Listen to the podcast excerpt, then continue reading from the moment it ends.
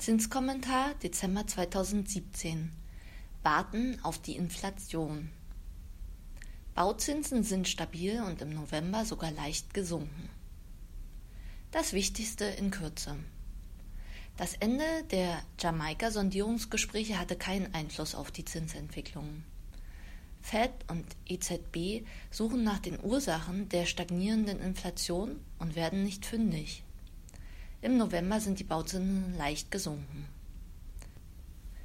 War da was in Deutschland? Ach ja, die gefühlt unendlichen Jamaika-Sondierungsgespräche wurden von dem FDP-Parteichef Christian Lindner am Abend des 19. Novembers abgebrochen. Fegte da ein Hurricane durch die Börsenlandschaft? Nö, eher ein laues Lüftchen, ein leicht schwächender DAX, ein etwas niedrigerer Euro, aber schon am Mittwoch des Folgetages war alles wieder im Lot. Die Finanzmärkte, so scheint es, stören sich nicht weiter daran. Die Erfahrungen mit anderen Ländern, bei denen es mit der Regierungsbildung anfangs haperte, haben sie widerstandsfähig gemacht. In Spanien dauerte es beispielsweise rund zehn Monate, von Dezember 2015 bis Oktober 2016, bis die Regierung ihre Arbeit aufnahm. Alles halb so schlimm. Das meinen auch die Finanzexperten. Politische Börsen haben kurze Beine, so wird Ulrich Stephan, seines Zeichens Chefanlagestratege für Privat- und Firmenkunden der Deutschen Bank, zitiert.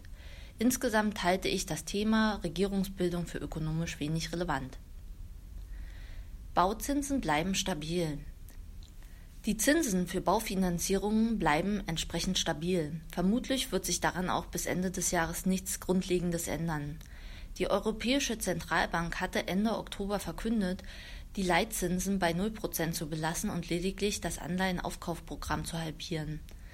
Es aber bis Ende September 2018 weiterlaufen zu lassen. Allerdings lässt sich die EZB die Option offen, das Volumen jederzeit wieder zu erhöhen, sollte dies nötig sein. Rätselraten, wo bleibt die Inflation?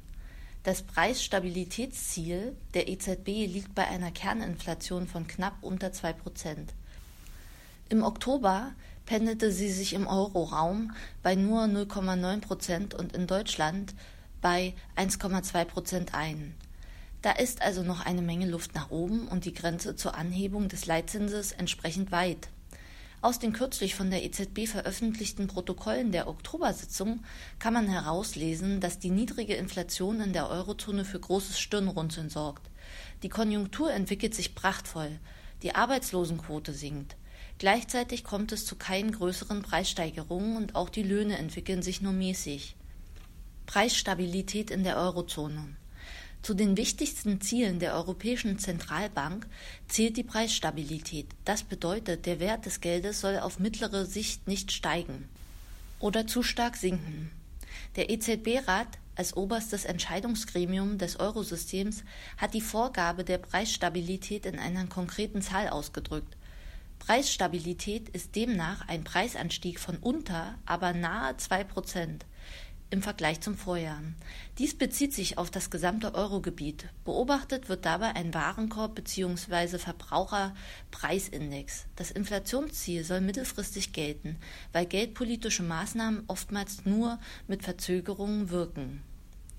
Warum Zinsen senken, wenn sie schon auf Null sind? Bisher galt es als eine Art Naturgesetz. Wenn die Arbeitslosigkeit sinkt, steigen die Löhne. Wenn das fortan nicht mehr passiert, kann das zum Problem werden, weil die EZB keinen Sinn darin sieht, jetzt die Zinsen anzuheben. Ihr Inflationsziel ist ja noch lange nicht erfüllt. Falls die Konjunktur dann irgendwann wieder schwächelt und Zinssenkungen angebracht werden, haben die Währungshüter keine Handhabe mehr, um die Geldmenge günstig zu beeinflussen. Die Zinsen sind ja schon im Keller und noch billiger wird das Geld nicht. Jerome Powell wird neuer Fed-Chef. Die Schwierigkeiten Europas sind die Probleme der USA. Auch Fed-Chefin Janet Yellen strebt eine Inflation von 2% an. Aber diese kommt nicht recht vom Fleck. Auch sie freut sich über eine boomende US-Wirtschaft mit einer sensationellen Arbeitslosenquote von 4,1 Prozent, also quasi Vollbeschäftigung, und wundert sich öffentlich darüber, dass die Löhne nicht anziehen. Ab Februar 2018 wird ein anderer darüber die Stirn runzeln. Präsident Donald Trump nominierte den Juristen Jerome Powell zum neuen Fed-Chef. Die Wahl des Multimillionärs schien zunächst für viele überraschend, aber mittlerweile überwiegt eine positive Zustimmung.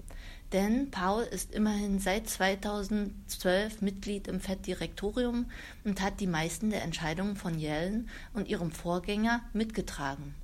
Seine Nominierung steht für Stabilität. Und Stabilität, das weiß auch Trump, ist der Kit, der die Börsen zusammenhält. Immobilien Scout 24 Zinsbarometer. Stabile Seitwärtsbewegungen. Die Bauzinsen waren im vergangenen Monat stabil oder sogar leicht rückläufig, wie das Immobilien-Scout 24 Zinsbarometer zeigt. Die Kredite mit zehnjähriger Zinsbindung sanken leicht auf 1,21 Prozent. Die Kredite mit fünfjähriger Zinsbindung blieben weitgehend stabil auf 0,96 Prozent. 15-jährige Kredite haben ebenfalls den Sinkflug angetreten, von 1,66 Prozent auf 1,6 Prozent. Die Zinsen mit einer Zinsfestschreibung von 20 Jahren liegen derzeit bei 1,78 Prozent. Der gute Rat bleibt also bestehen. Nutzen Sie möglichst hohe Tilgungsraten in Kombination mit einer langen Zinsbindung und viel Eigenkapital.